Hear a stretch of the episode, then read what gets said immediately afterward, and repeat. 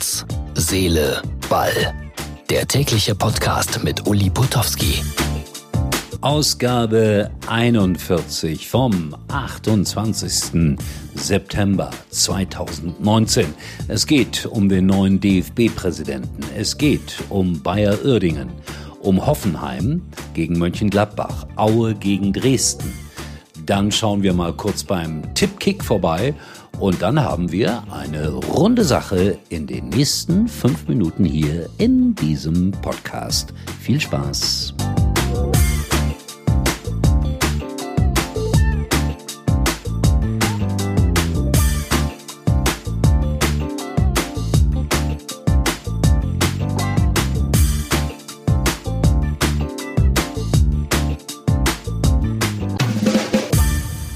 Beginnen wir kurz mit der Aktualität für alle, die irgendwie Nachtschicht hatten, noch nicht äh, ins Internet geguckt haben, die als erstes selbstverständlich morgens Herz, Seele, Ball hören. Also Union Berlin hat gegen Eintracht Frankfurt 1 zu 2 verloren. Es war in der zweiten Halbzeit ein recht unterhaltsames Spiel. Eintracht Frankfurt führte 2 zu 0, kurz vor Schluss das 1 zu 2.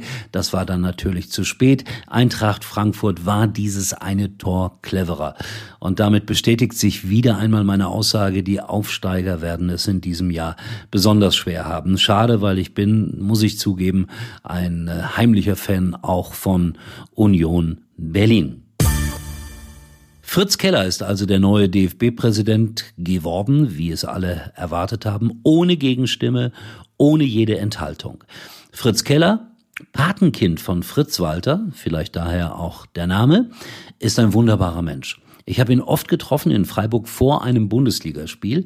Und bitte, liebe Zuhörer, stellt euch das nicht so vor, dass vor jedem Spiel in äh, irgendeinem Stadion der Präsident des Vereins kommt und guten Tag sagt, lieber Reporter.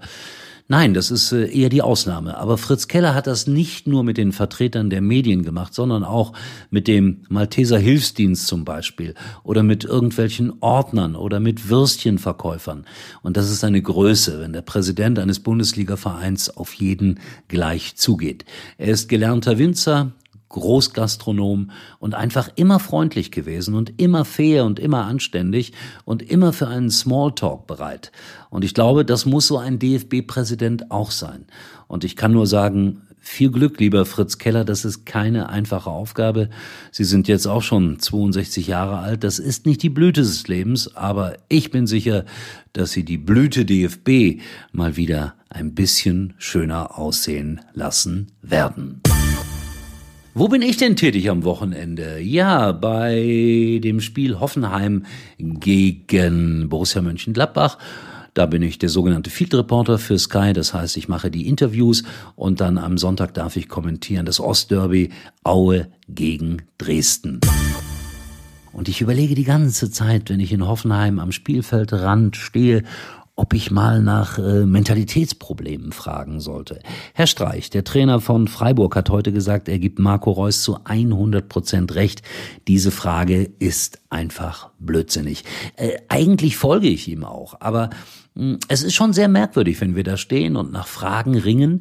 Und das ist der schwierigste Job, Field Reporter, auch wenn es immer so einfach aussieht, da halbwegs kluge Fragen zu stellen. Und manchmal kommt man auf nichts Besseres als Mentalität.